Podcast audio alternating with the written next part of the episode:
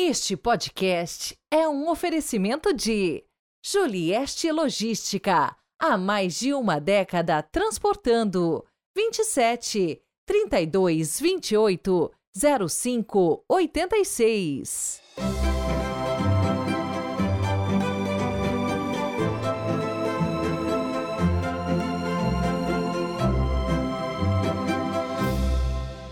Terceiro domingo do tempo comum, 21 de janeiro de 2024. Bem-vindos a este novo dia. Embora hoje se comemore Santa Inês, ela não é celebrada na liturgia, porque é domingo, e o domingo prevalece. Mas no final desse podcast, vamos, como de costume, contar um pouco a sua interessante história. O super abraço de hoje vai para o Márcio Bernardo, ouvinte de Recife, Pernambuco. Eu tenho um irmão, viu, Márcio, que mora aí pertinho, em Vitória de Santo Antão.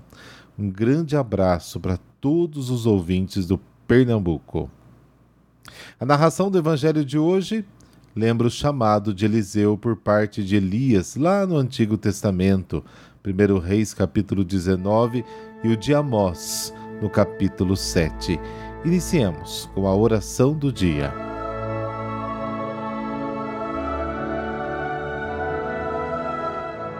Pelo sinal da Santa Cruz, livrai-nos Deus, nosso Senhor, dos nossos inimigos.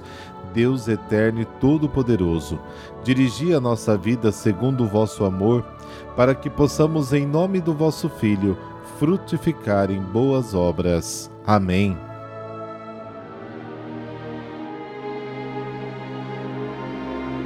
Marcos capítulo 1, versículos de 14 a 20.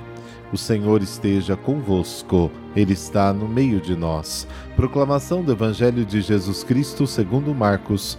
Glória a vós, Senhor. Depois que João Batista foi preso, Jesus foi para Galiléia, pregando o Evangelho de Deus e dizendo: O tempo já se completou e o reino de Deus está próximo. Convertei-vos e crede no Evangelho. E passando à beira do mar da Galileia, Jesus viu Simão e André, seu irmão, que lançavam a rede ao mar, pois eram pescadores. Jesus lhes disse: Segui-me, e eu farei de vós pescadores de homens. E eles, deixando imediatamente as redes, seguiram a Jesus. Caminhando mais um pouco, viu também Tiago e João, filhos de Zebedeu. Estavam na barca consertando as redes e logo os chamou.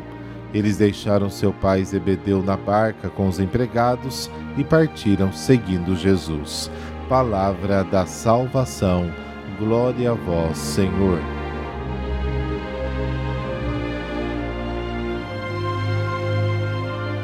João Batista introduziu Jesus na história do seu tempo e depois desapareceu rapidamente de cena. Este é o destino de todos os profetas. João desaparece para dar lugar a alguém mais forte do que ele. As palavras de Jesus no versículo 15 contêm dois elementos: o anúncio do que Deus está prestes a fazer e o comando aos homens para responderem à ação de Deus com a atitude adequada, conversão e fé. O tempo está se cumprindo.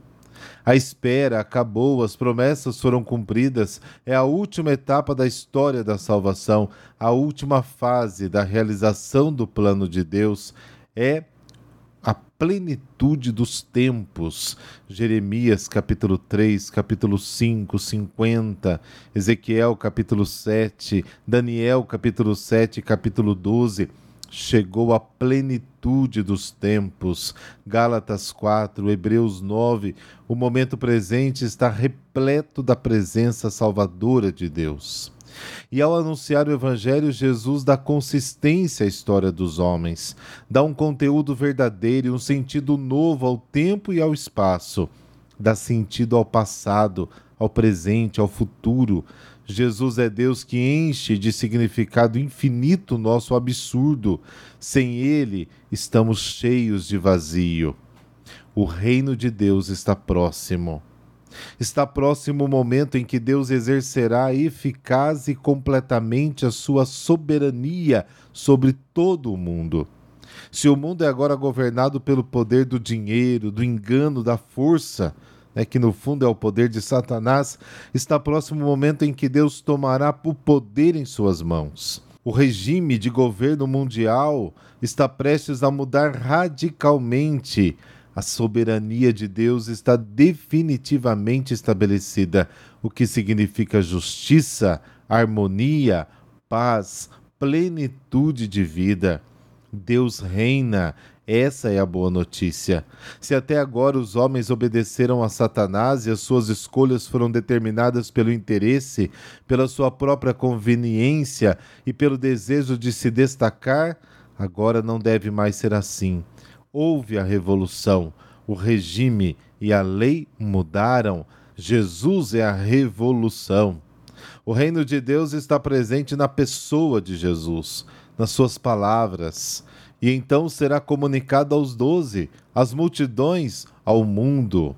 Arrependam-se e creiam no Evangelho.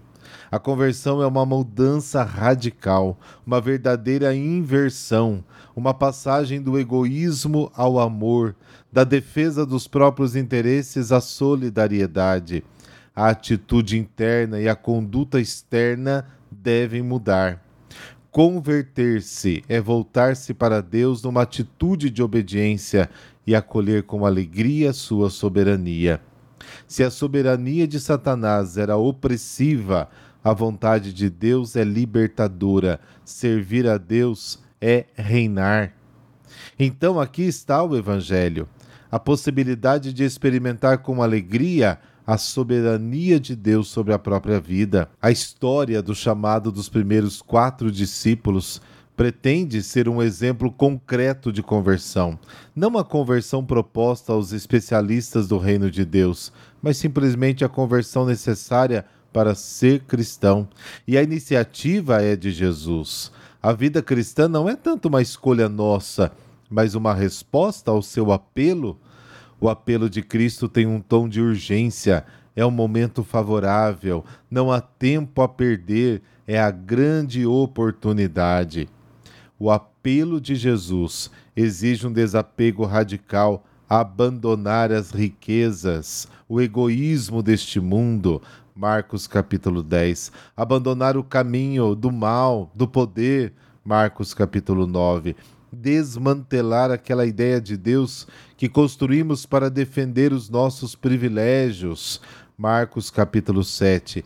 Viver na lógica da cruz, Marcos capítulo 8, até reconhecer no rosto desfigurado de um homem crucificado a verdadeira imagem do Deus, na sua figura mais plena, mais bela, Marcos capítulo 15 imediatamente saíram das redes, deixando o Pai, seguiram-no.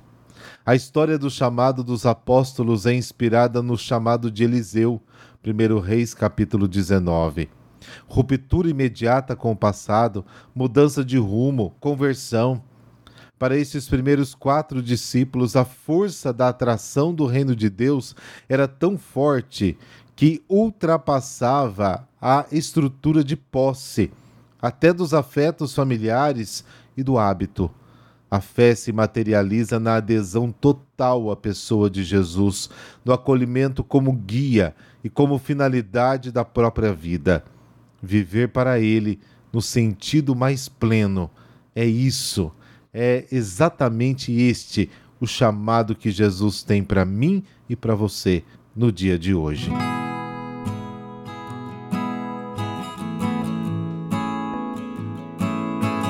Santa Inês. Ela nasceu numa nobre família romana que deveria ser cristã, porque desde cedo ela, por amor a Cristo, escolheu Jesus por esposo e a ele se consagrou e consagrou ainda a sua virgindade. Porém, já aos 13 anos era muito atraente e, com essa idade, recebeu pedidos de casamento de vários pagãos, incluindo o filho do prefeito de Roma. Recusou dizendo que era esposa de Cristo e por isso acusada, porque estava em pleno desenvolvimento nessa época, a perseguição de Diocleciano aos cristãos. Bom, diante do juiz que tentou convencê-la à apostasia, né, que é a negação da fé, primeiro por persuasão, depois com a ameaça de tortura e morte, respondeu que Cristo velava pela sua pureza e que não conseguiriam profanar o seu corpo. Foi arrastada para a frente de um ídolo para que lhe oferecesse incenso, que ela não fez. Então a levaram para um prostíbulo, mas nenhum homem ousou se aproximar dela. Então se ordenou-se por fim o seu martírio, por decapitação no dia 21 de janeiro do ano 304. Neste dia da sua festa são abençoados dois cordeirinhos na Basílica Romana, que leva o seu nome como símbolos da inocência, e da lã deles são confeccionados os palhos que o Papa dá aos arcebispos. Então depois você dá uma olhadinha aí na internet para você ver né, o que é o palio de um arcebispo. É uma espécie de colar de, de, é, de, de lã né, que ele coloca nos seus ombros. O nome Inês tem origem numa palavra grega que significa casta, um sinal profético da sua vida de pudor e pureza. A virgindade não era valorizada no mundo pagão, né?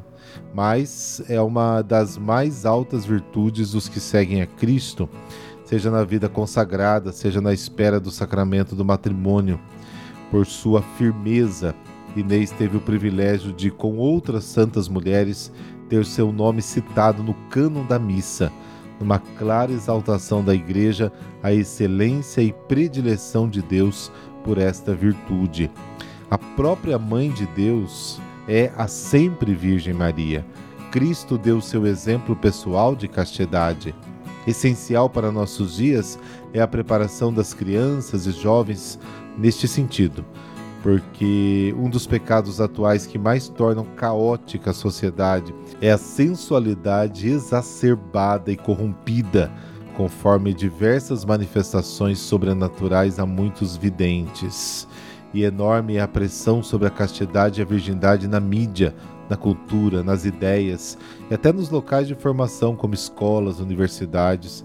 Que os pais estejam atentos à pureza dos seus filhos, pela qual também são responsáveis e pelo que deverão prestar contas a Deus. Mas é impressionante aqui meu testemunho de padre, que atendo muitas confissões de jovens, como eles têm buscado a santidade também nessa parte da sexualidade. Deus de pureza, concedei-nos desposar a inocência e a castidade do corpo e da alma, a exemplo e pela intercessão de Santa Inês, para que possamos manter a juventude de espírito necessária as bodas definitivas com a vossa santidade na vida da Trindade eterna. Amém.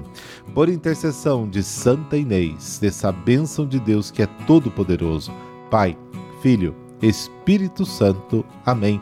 Um excelente domingo para você e para toda a sua família. Amanhã a gente se fala.